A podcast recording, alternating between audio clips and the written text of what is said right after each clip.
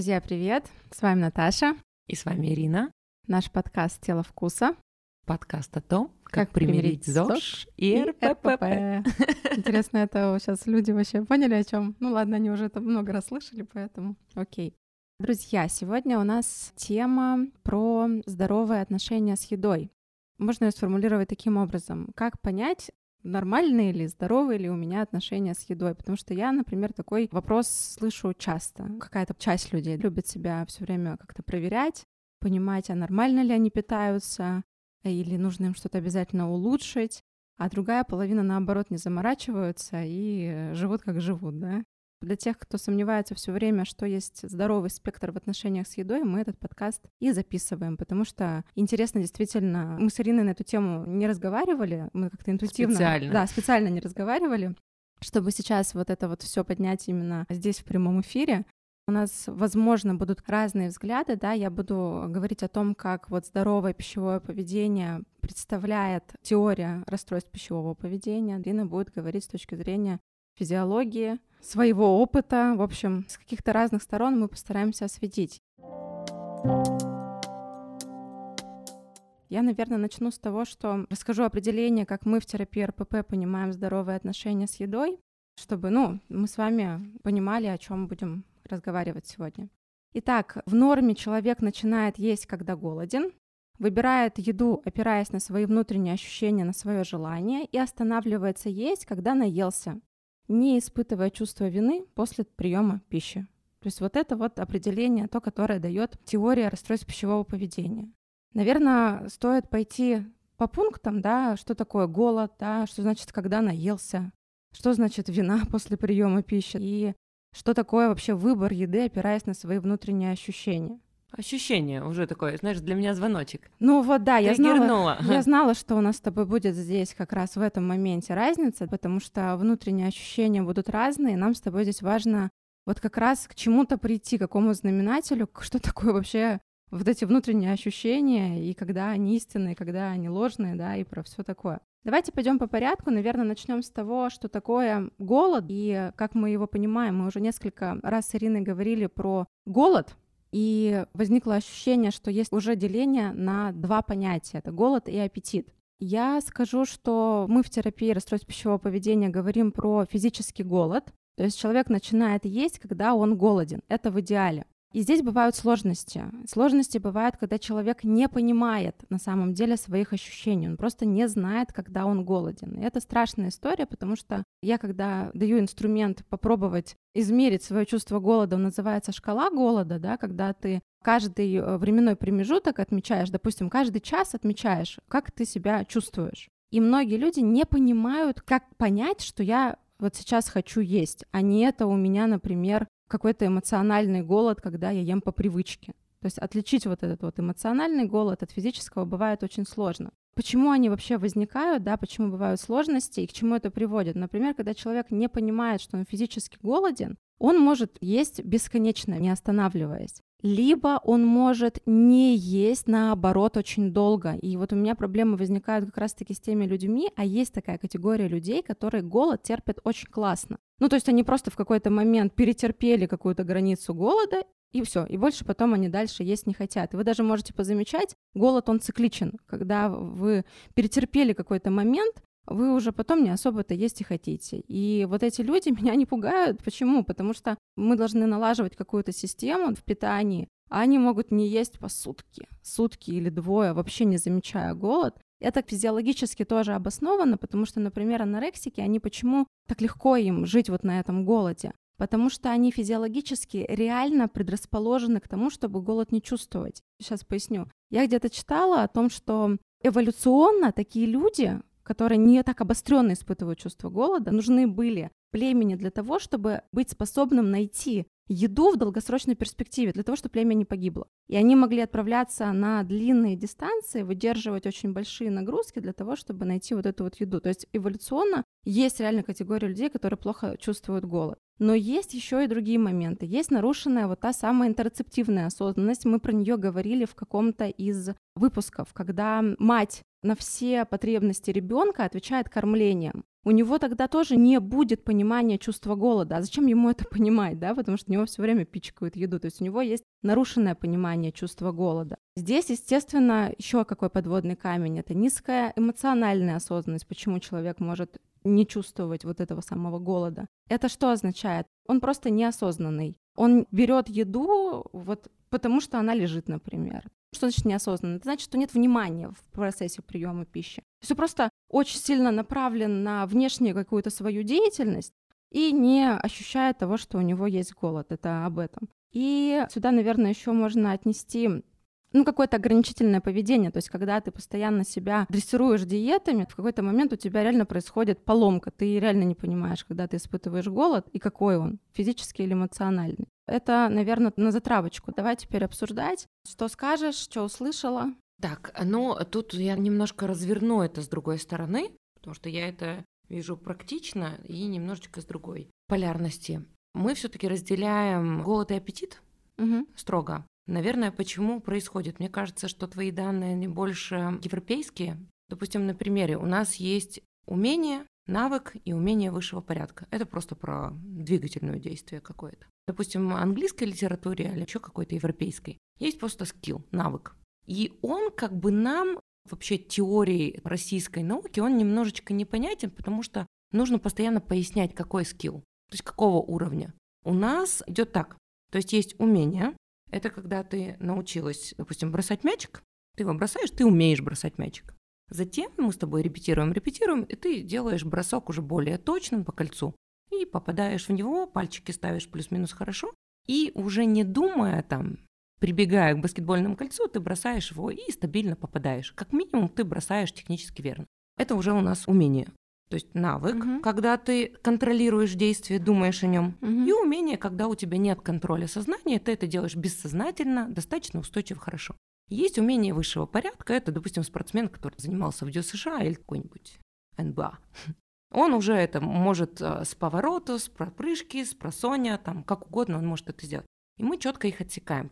В теории методики российской мы любим все делить, чтобы было понятно, откуда ушли, куда пришли, и кого мы формируем, и какой этап в российской диетологии есть все-таки понятие голод и аппетит.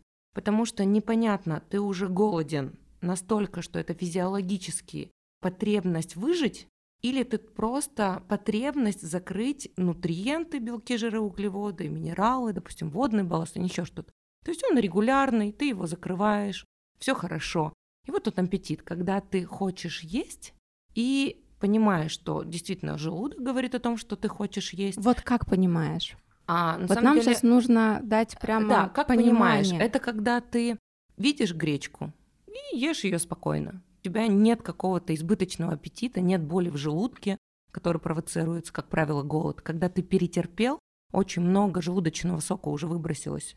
Да, и, да, да, и, да. И да. оно уже есть, уже животик болит, и тут тебе без разницы, что будет на тарелке, будет эта гречка или будет это тортик, ты просто его съешь бесконтрольно, потому что уже не можешь контролировать, ибо это опасно для организма остаться без еды. То есть смотри, мы можем такой критерий ввести, что на аппетите ты дифференцируешь, что ты хочешь поесть. Да, да. То есть у тебя да. есть четкое понимание, Или что ты, можешь, ты хочешь да, поесть. Да, то есть ты понимаешь, что ты хочешь поесть, ты готов к этому, и у тебя уже есть такое ощущение, что как будто бы слюнка появилась. Слюноотделение. Ну, как будто бы да. А да, вот да. смотри, тогда другая история. Прям вот примеры из жизни. Допустим, покушал. Угу. У меня такое бывает, я тебе уже об этом говорила. Захотел поесть через какое-то время сладкого, например, после завтрака в течение часа. Это тоже вот аппетит. Аппетит, аппетит. Но если ты на него реагируешь, то ты так можешь реально есть очень часто. И да, мы же пока не разделяем на это, где плохо и где хорошо. Мы просто говорим о том, да. что есть аппетит, когда все готово к тому, чтобы потреблять еду, а другое дело, когда уже ты перетерпела момент, uh-huh, uh-huh. и желудочного сока выбросилось много, если у человека избыток желчи, то тоже уже желчи много, ее нужно прогнать. Ему уже дискомфортно, потому что животик болит. Или глюкоза упала настолько, что человеку уже слабо, немножечко мутно в голове, и голова начинает болеть от того, что уже нет еды уже много физиологических других параметров, которые кричат о том, что организму плохо. Вы становитесь злыми, ну, эмоциональность становится да, повышенной. Да, да. Ну, это, это уже... как бы не обязательно, это как раз не характерно всем людям. Ну, есть определенные люди, Нет, смысле, которым это, это характерно. Есть. Мы не да. говорим, что это просто обязательно у всех, то есть это не стопроцентный параметр. Нет, конечно, вот. нет. Поэтому нам проще делить на два понятия, чтобы человек говорил, я голоден, прямо вот голоден, угу. когда он перетерпел, или у него еще здоровый аппетит. Ты находишься еще в одной точке, или ты уже перешел ее. Да, человек может не испытывать голода, опять же, определено выживаемостью, как было в Великую Отечественную. Еды нет. Если бы организм и головной мозг говорил постоянно «дай мне еды, дай мне еды», ты бы ничего не могла делать, кроме этого. Это бы желание поедало тебя и разрушало. Поэтому организм, если ему долго не давать еды, он глушит эти адаптируется. адаптируется, потому что ему нужно сейчас выживать даже без еды. То есть угу. сначала он говорит, дай мне еды, я готов съесть все что угодно. Но еды нет, нечего есть. То есть даже ремня кожаного нет. Ты его не можешь там погрызть. И вот тут это все глушится для того, чтобы тебе продолжать в этих ужасных условиях выживать. И все эти параметры, даже там дискомфорт в желудке, он тоже гасится. Да, потому да, что да. нужно выживать. То же самое происходит с анорексичками или людьми, которые на интервальном голодании, на длинных, или долго голодали. Плюс там еще есть физиологический параметр, почему так происходит.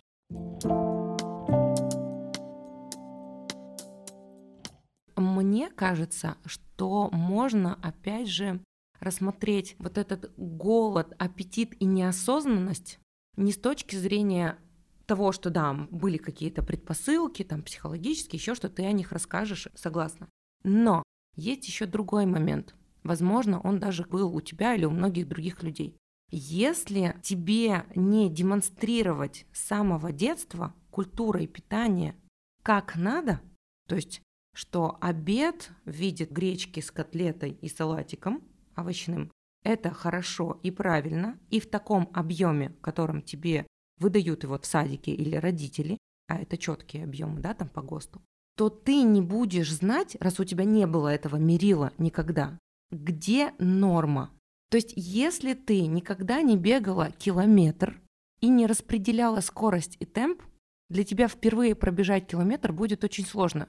Ты по ощущениям беги, ты такая, блин, что по ощущениям? Я побежала, уже задохнулась, мне плохо, у меня ноги забиты.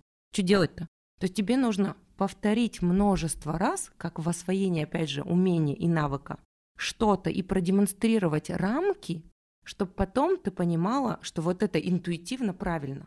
Ты сейчас говоришь про количество приемов пищи. Про понятие, когда ты голоден, как ты не голоден, про интуицию в отношении голода, ну будь по-твоему голода или аппетита, угу. в отношении объема еды. То угу. есть, если у нас нет мерила какого-то, и часто в многих семьях нет мерила, потому что ребенок в садике не был, он в школе тоже там не, не ел, ест. родители не выполняли вот эту систему питания, завтрак, обед, ужин по определенным нормам, которые общеприняты да, там в российской культуре, то он ни понятия не имеет, где уже много, где мало, где я чувствую, а где я не чувствую лишь потому, что я не знаю, с чем сравнивать. То есть вот этот опыт, так же как и навык двигательного действия, он формируется в детстве или сейчас у нас с тобой он может формироваться. Но нужно сначала показать, какие рамки и сколько вешать в граммах, проверить это, обкатать какой-то период и потом спросить, что ты чувствуешь. Потому что Правильно. у тебя есть какие-то мерила и рамки, чтобы их сравнить. И точно так же про сколько нужно есть или какие нормы объемов еды или сахара. Так вот, если постоянно давать тебе эти нормы, которые уже проверены ВОЗом, нашей медициной или всемирным ВОЗом, и дать тебе попробовать, что такое нормальная порция еды 300-400 грамм для женщины, а для мужчины там 400-500, и много раз это повторить, и потом ты скажешь, да, действительно, мне было комфортно, и я не хочу переедать. Или наоборот, мне некомфортно, но тогда ты будешь с чем-то сравнивать, и ты можешь мне сказать, какая интуиция у тебя появилась, то есть бессознательная, наложившись на этот опыт. И вот тут как раз-таки, мне кажется, ошибка у многих людей, которые больше по мою сторону. Непонимание сколько, потому что нет знания сколько. Да, я с тобой согласна. И вот, например, у нас терапия РПП как раз для тех людей, у которых есть такая проблема, которые не понимают чувство голода, как вот с ними работать. Я им даю задание, например, измерить свою шкалу голода, понять, где он чувствует еще аппетит. У нас это также делится на три части.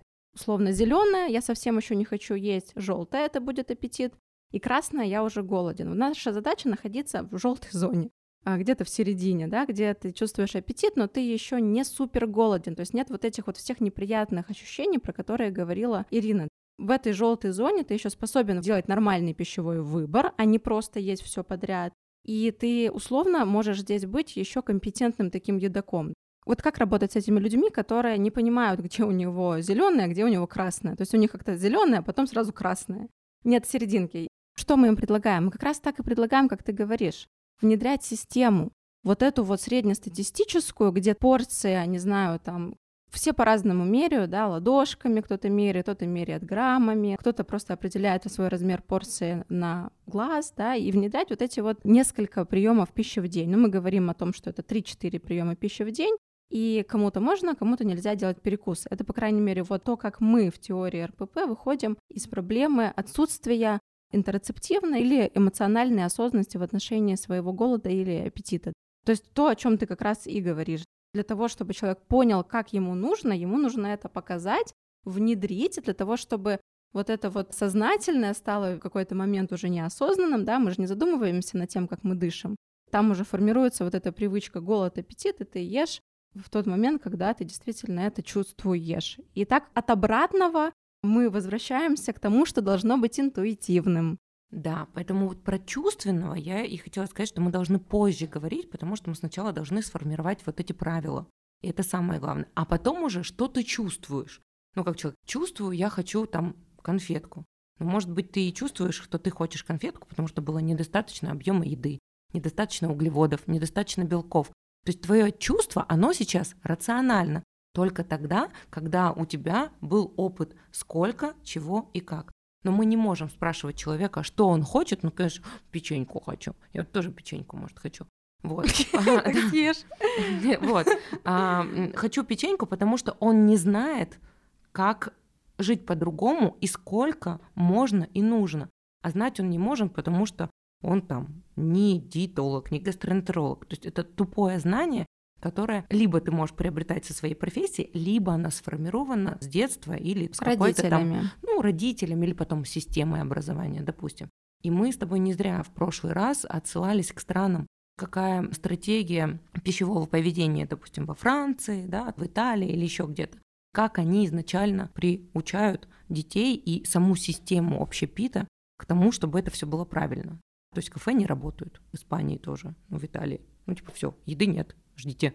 Не поел, вот, парочку раз поголодаешь, потом думаешь, ну, пойду-ка я на обед все таки схожу. Они молодцы изначально это все делают. У нас раньше делала система образования, дополнительного образования. Мы тоже обычно говорим о том, что 3-4 часа между приемами пищи это как раз вот тот примерно норма, диапазон, да. в течение которого, то есть подальше вперед забегая, да, как отличить, допустим, эмоциональный голод от физического голода. Если у вас между приемами пищи не прошло 3-4 часа, это означает, что, скорее всего, если у вас при условии того, что у вас была нормальная полноценная порция, состоящая из белков, жиров и углеводов, если вы после этого через час, через два чувствуете, как вам кажется, голод, то, скорее всего, это как раз не тот самый голод, аппетит, который нам нужен, по которому мы должны есть, а это, скорее всего, какое-то эмоциональное желание что-то добрать, какую-то эмоцию при помощи еды. То есть 3-4 часа золотое правило между приемами пищи, ни больше, ни меньше. Не берем э, лечебные всякие ситуации, то да, 3-4 вот стандартно. То есть после пробуждения в течение 20-30 минут и за 3-4 часа до сна. Так и есть. Так и есть. Думаю, что здесь стоит обсудить по поводу эмоционального голода. Да, мы как-то уже в эфире про сладкое об этом говорили что как раз в том случае, если это не 3-4 часа, у вас возникает желание что-то поесть, наверное, стоит повести дневник чувств, поописывать в моменте, что происходит в вашей жизни, какие происходят действия, какие вы решения в связи с этим принимаете, да, какие-то свои реакции. И, честно говоря, можно подслеживать в течение нескольких дней, потому что бывает, что что-то происходит не сиюминутно, а произошло вчера, а сегодня вы это решаете чем-то эмоционально заесть. Да, и тут ремарочку тоже вставлю. Все Наташа умничка правильно говорит, мы с ней солидарны во всем. Поскольку пищеварительная нервная система связаны, об этом еще Сеченов говорил, и поэтому мы с тобой вместе. Вот. Они воздействуют друг на друга. Пищеварительная система, особенно желудок и кишечник, ощущают наши сильные эмоции. То есть все усиливает. И если ты голоден, то твои эмоции, они будут в разы усилены. Но если ты будешь сыт, и еще твоя еда будет сбалансирована, то эмоции пройдут мягче и безопасней. Классно. Опять же, для твоего же ЖКТ. То есть это будет для психики лучше и для физиологии лучше. И вот нужно об этом помнить. Если у вас работа стрессовая, или вы знаете, что у вас какое-то мероприятие такое сложное, какая-то встреча, переговоры, не знаю, защита проекта, то вы сначала подготовьте соломку себе. Вы сбалансированно поешьте, самое главное, белков, они отвечают за сытость, жиры, они отвечают за сытость, и углеводов. И не забывайте баловать себя фруктами. Потому что мы про них действительно забываем. Я нет. А Я тоже нет. Да, вот. А многие люди действительно забывают, насколько это вкусно или там ягоды. Если все сделать правильно и подложить соломку, то вам будет очень комфортно переносить стресс. И он перенесется как и психикой, так и ЦНС проще. Ну, естественно, физиологически на ЖКТ. Но обычно что мы делаем? У меня мероприятие, я не хочу есть, я стрессую, я не могу, да, да, не да. буду. И потом на этот голод накладывается вот этот стресс. И что мы а получаем? потом следующий день у тебя мега зажор после мероприятия, потому что тебе нужно все это компенсировать. А либо колики. Помнишь, как это бывает, да? когда животик болит и другие симптомы, обострение различных гастрозаболеваний, тихо протекающих, на которых мы не обращали внимания. Поэтому мы идем с Наташей рука об руку. Да, я еще подумала, знаешь, о чем? У меня есть такая всегда рекомендация тем, кто как раз вот склонен отвлекаться на внешние события, из-за этого не есть. Типа некогда. Типа некогда, да. Вообще у меня есть правило. Я все свои приемы пищи вношу в календарь. И я точно знаю, что в одно и то же время я захочу есть. В 10 часов я буду завтракать, в час, в два я буду обедать, и еще два приема пищи у меня через такой же интервал. Люди просто об этом забывают. Это очень важно, что это приемы пищи должны супер. быть прямо в график забиты. Это будет означать, что вы видите, что вам не нужно встречу назначать на час дня, если она у вас не происходит в ресторане. И то, мы сейчас по насыщению поговорим, и стоит ли вообще встречу совмещать с приемами пищи, между прочим. И вы будете видеть, что у вас это время забито, и вы не будете сюда ничего ставить. Это элементарная забота о себе. Почему-то вот у нас как-то культурой, видимо, кинофильмами, может быть, навеивается, что еда не так уж важна. Ну, типа, это классно отказаться от приема пищи. То есть классно, что ты такой какой-то вот голодный. Да, есть такое, есть такое. Вот как мы там всюду в кино видим, да, девушка должна заказывать салатик, например. Что такое прямо? Постараюсь продать все таки еду. Для меня еда, как и тренировка, это такой эгоистичный, нарциссичный акт. Это единственные периоды, где я делаю что-то для себя. Вот это прям для меня. И когда я ем, я спокойна, я расслаблена, мне приятно. Чувство сытости, оно тоже расслабляет, успокаивает, что я ем. Я ем вкусно ровно то, что я хочу. И меня это всегда успокаивает. И точно так же тренировка. То есть там я снимаю стресс, там я для себя. Только для себя. Вот только что хочу, я там так и сделаю. И с едой то же самое. Есть люди эстеты, девчонки, которые выкладывают красивую еду. Но это же красиво. Время потратил на то, чтобы все разложить. Скатерочку Постелить, постелить красиво. И насладиться. У меня, конечно, это все вообще некрасиво. Мне важен просто процесс. И сидеть с ложечкой или с вилочкой и что-то наворачивать. И вот тут я успокаиваюсь. если вы живете в стрессовом каком-то там ритме своей жизни, то мне кажется, вот эти островки безопасности, как поесть, но именно поесть, когда ты еще контролируешь ситуацию, и расслабленно поесть, а не когда ты не успел, а потом пытаешься отдохнуть в момент еды, и вот тогда уже все. Тогда уже ты начинаешь так отдыхать, что там и тортик сверху улетит. Да. Вот э, аккуратненько тут нужно. И еще, ну, то есть, опять же, подтвердить твои слова. Хакамада в одной из первых вроде бы своих книг, она писала о том, что специально вносила в график кружечку чая в послеобедний период, там, в какое-то время. И на этот период, 15-20 минут, никто ее не мог побеспокоить. Никто. Секретари, помощники, они знали, все, время чая, все, к команде никто не приходит. Таким образом, несистемные люди вокруг нее бывали творческие, хорошие работники, да, но не системные, она знала про это. Они начали систематизировать свой график под ее кружечку чая. И они стали более системными, стали как в организации рабочих вопросов, так и с приемом, опять же, пищи. И их работа лишь улучшилась. То есть один человек начал что? Отмерять время на чай эти 15-20 минут. И это было всегда хорошо, потому что это был период передышки эмоциональной, психологической, когда ты действительно официально себе позволяешь выдохнуть, перезагрузиться и снова продолжить рабочий день. Это и психологически важно, это физиологически важно, там водный баланс, да, у нее с печенькой почему-то он был. Она говорит, а чай с печенькой. Мы печеньку не продаем. Да. Ну почему? Мы можем и печеньку ну, продать. Я так, чтобы не наврать, то есть действительно, говорит, чай с печенькой у нее. Может, она, конечно, шутила, ерничала, потому ну, что она следит за питанием очень жестко, и такая она все правильная. Мы же говорили, что полдник тоже имеет место быть, он важен, он тоже бывает разным. То есть такая история, которая подкрепляет наши с Наташей слова. Ну, вообще это про заботу о себе, это про умение себя организовать, про систему, про уважение к своей жизни, да, про уважение к тому, что ты делаешь. Потому что если ты расставляешь все это в график, забиваешь себе приемы пищи, ты будешь это соблюдать, и, соответственно, ты сможешь какой-то делать лучший пищевой выбор. Мы сейчас тоже будем говорить вот про эти ощущения. Я знаю, что здесь тоже по-разному можно выбор делать. Не знаю, про эмоциональный голод все ли мы сказали? Ну и еще, чтобы продать приемы пищи правильные, да, и спорт, мы скажем, наверное, так, что важно, как вы смотрите на это все. То есть можно сказать, что, блин, опять не надо есть, готовить, думать о том, что мне нужно поесть завтра, или опять мне на эту тренировку страдать. Но если вы обыграете это все, что вот это время для меня, я это сделаю вот так, я себя люблю, да, посмотрите с другой стороны, то это будет выглядеть как забота о себе, как ты сказала и это не будет насилием.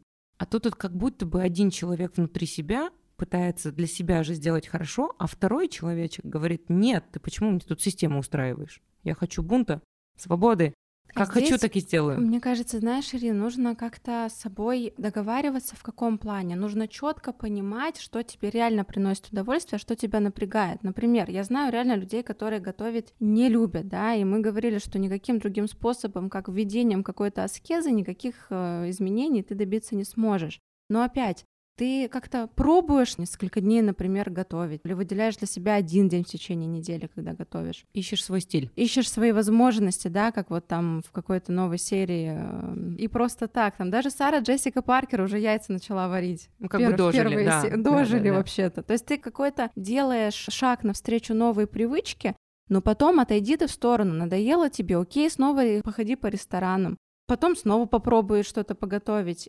Мне кажется, проблемы возникают, и вот этот вот внутренний конфликт, когда ты принимаешь решение делать, вот теперь я буду делать правильно, и вот такие жесткие себе ограничения границы выставляешь, и тогда ты теряешь вот эту гибкость, плавность, и, конечно, ты теряешь тогда заботу о себе, потому что для тебя становится это какой-то каторгой, а каторги ни в чем не должно быть. Каторги не будет, когда ты будешь знать, что тебе приносит удовольствие, что тебе мешает получать это удовольствие, но при этом пытаешься балансировать, не впадая в крайности.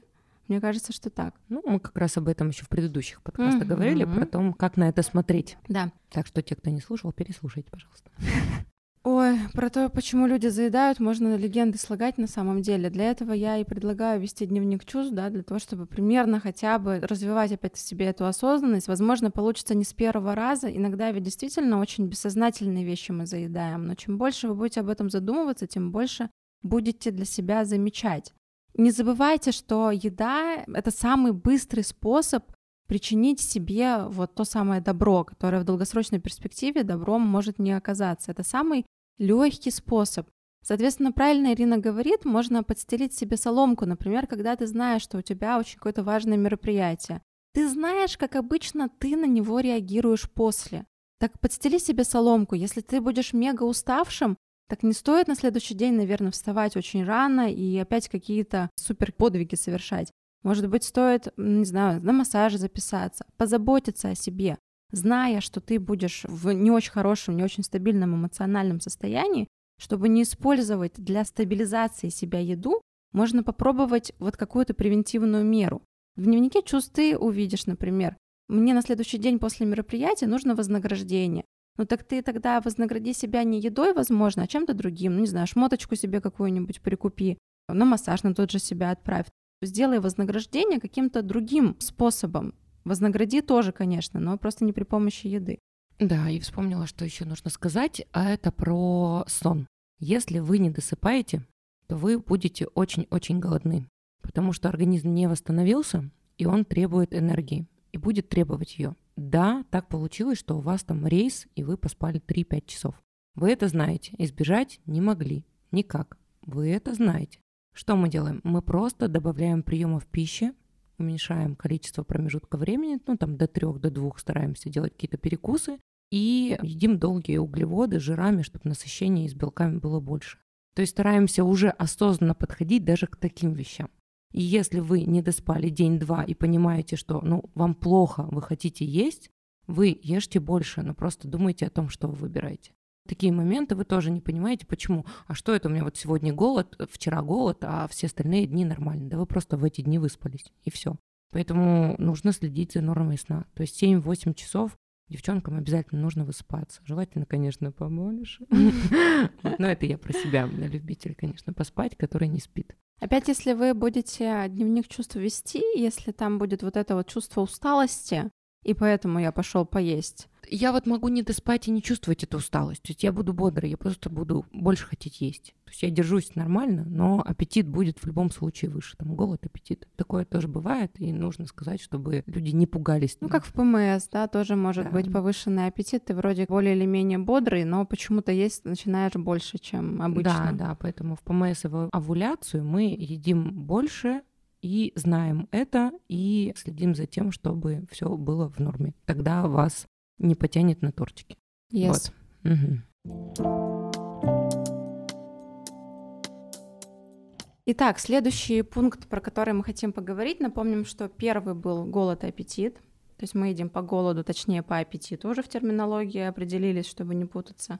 И затем такой самый вот у нас будет дискуссионный, я думаю, пункт, это про еду в соответствии со своими внутренними ощущениями. Вообще, на самом деле, интуитивность нам свойственна. Дети максимально интуитивны. Опять-таки, если перед ними есть большой выбор еды, да, они будут сами выбирать. И вот за выбор еды должны быть ответственны дети, а вот за композицию, которую предоставляют детям, должны быть ответственны родители. То есть, чтобы у него на выбор был творог, мяско, рыбка, там типа такая типа каша. или рис. Стекая каша. Все. Ну, а на самом деле этого бывает достаточно. То есть, если ребенка передурить, да, можно сказать, греча или рис, он выбирает. То есть у него есть уже ощущение выбора, что он сам это делает, да, ведь мы знаем, что у детей бывают периоды, я сам, я сам принимаю решение. Предложить ему, а вот интуитивно выбрать, он делает выбор сам. Действительно, там есть разные исследования, когда детям перед ними ставят вот как шведский стол, к сожалению, у нас нет такой возможности, но они делают совершенно полезный пищевой выбор, интуитивно это делают. Но в какой-то момент вот эта интуитивность у нас происходит с ней поломки. Заменяется на новую интуицию, которая хочет пирожочки. Да, да, да, да, да, да, да. И вот здесь, конечно, могут быть проблемы. Почему? Потому что наша задача в терапии РПП избавляться от демонизации еды. И есть опять-таки вот та категория людей, которые из своего рациона убирают все. Хлеб это плохо, макароны. От любви до ненависти. Вообще сахар, то есть все от любви до ненависти. То есть я это очень люблю, а потом я это все убираю из рациона. И, естественно, мы начинаем говорить о том, что давайте возвращать вот какое-то нормальное, адекватное отношение к любой еде. Вся еда хорошо, все дело в ее количестве. Но здесь мы начинаем сталкиваться вот с этой самой сложностью, что выбор по внутренним ощущениям, он иногда становится не прямо сказать, чтобы здоровым, да, то есть начинают люди говорить, а я интуитивно хочу питаться сникерсами. Вот это не интуиция. Давайте будем честны, когда человек садится уже на какую-то диету и где-то себя как-то ограничивает, мы все про интуицию забываем. У него уже есть рациональное деление еды на какую-то демонизированную, на условно полезную, на условно бесполезную. То есть интуиция здесь уже пропадает. И у нас есть такое понятие, опять-таки, в терапии РПП, это компетентный едок, это человек, который уже может совершать какой-то компетентный выбор, потому что интуитивно он знает, что его выбор будет не очень адекватным. Наверное, все понимают, что 10 сникерсов за день или что-то подобное — это не самое лучшее, что может с нами быть.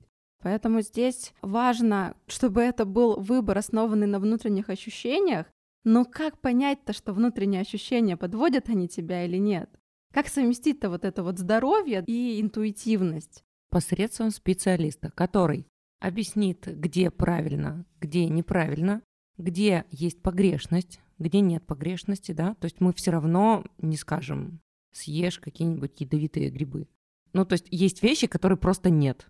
Есть такие продукты. То есть Нельзя говорить, что уж вся там еда полезная. Вот мы поэтому с тобой сейчас здесь да. про эту дискуссию будем вести. есть, а Я как... считаю, что дело все-таки в количестве. Без знания нутрициологии в современном мире никуда. Да, мы знаем, что сильно изменилась культура питания, сильно изменился состав продуктов, которые в магазинах продают. Поэтому я лично не классический такой специалист РПП, я пытаюсь держать вот этот баланс. Я всегда говорю о том, что не все продукты одинаково нутритивно сбалансированы. И наша задача в этом разбираться. Мы живем в веке, в котором в еде нужно разбираться, иначе мы будем сталкиваться с разными заболеваниями. Но и при этом, если ты стараешься соблюдать какую-то рациональную диету, соблюдать компетентный выбор, но тебе иногда хочется то, что мы не будем считать 100% полезной едой, ну соверши ты этот выбор.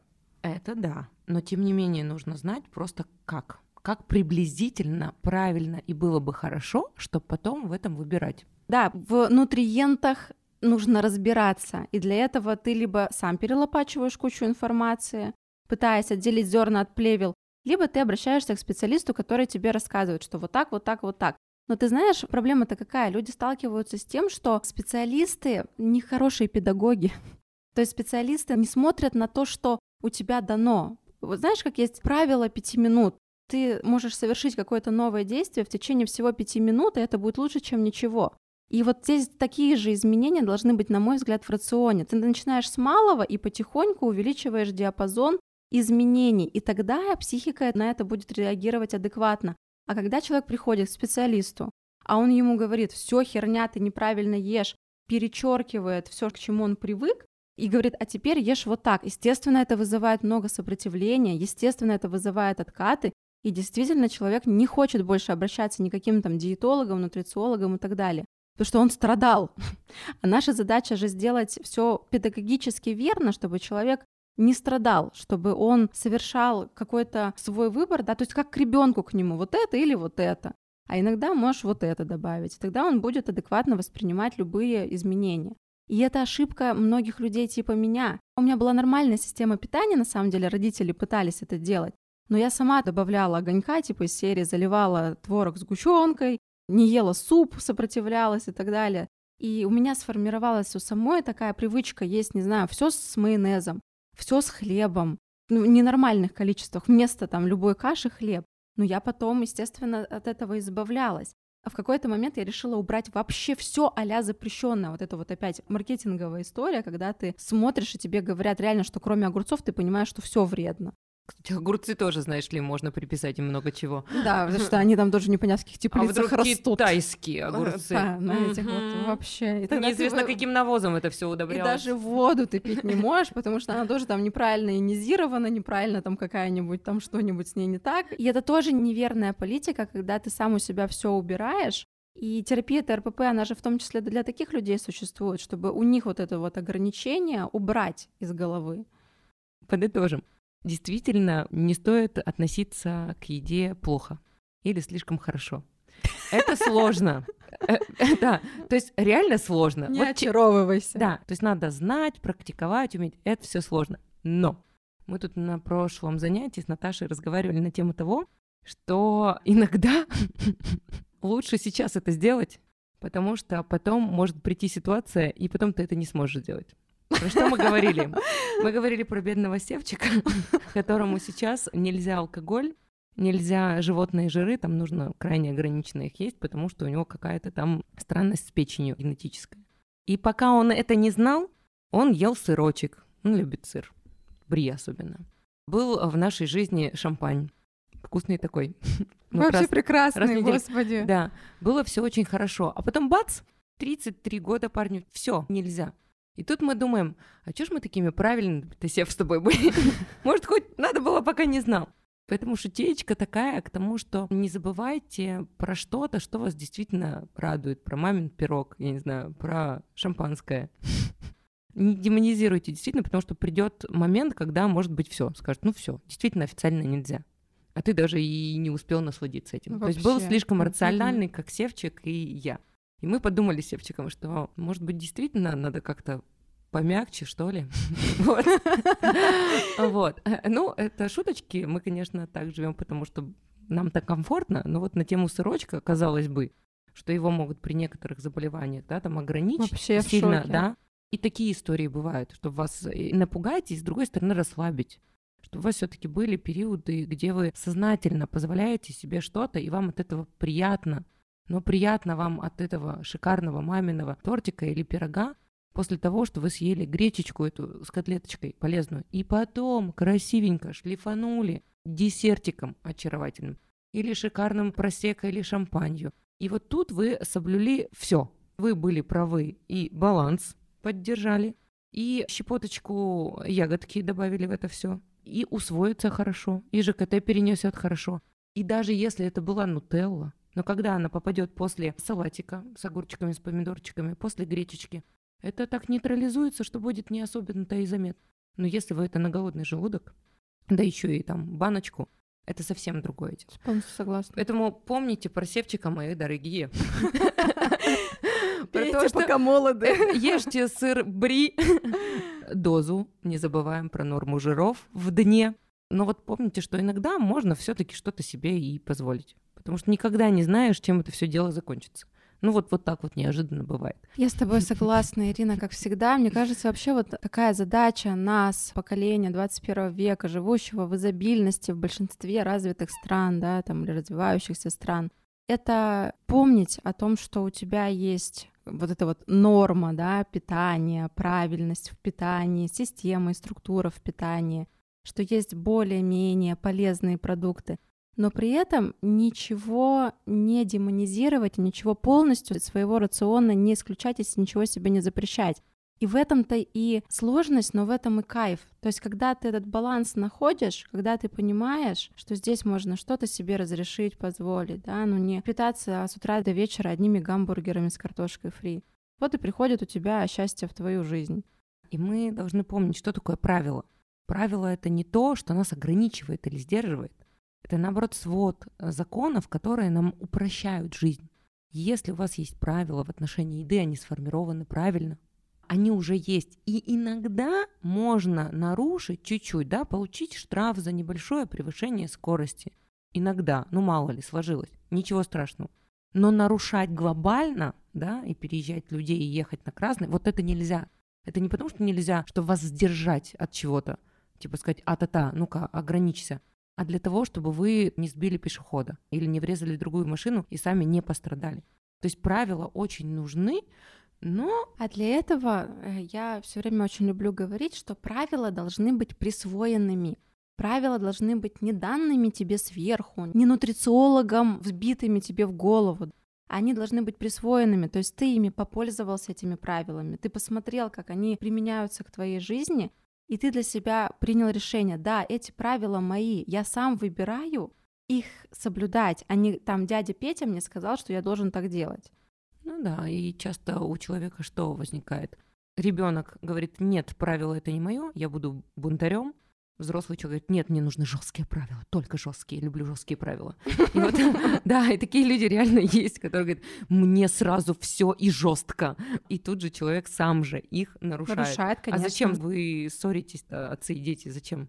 можно как-то мирненько это все. Ну, причем ссориться-то внутри каждого человека в своем конфликте, да. Ну, и вот, вот это прямо косяк распространенный. Ошибка человека сделать себе такие жесткие правила, что внутренний ребенок взбунтовался. Согласна. Так, дорогие, мы сегодня с вами обсудили два аспекта здорового отношения к еде. Это еда по аппетиту, разделение аппетита и голода, и это выбор, опираясь на собственные ощущения. Остальные пункты мы с вами обсудим в следующем нашем выпуске, поэтому слушайте. До новых встреч. Обязательно не забывайте давать нам благодарность в виде ваших сердечек, отзывов, комментариев и обратной связи, потому что именно этим мы, собственно говоря, с Ириной и живем, да, ну, в хорошем смысле, в рамках нашего подкаста. В хорошей форме, да. хорошей. Да, да. Все, давайте, спасибо. Пока-пока. Пока-пока.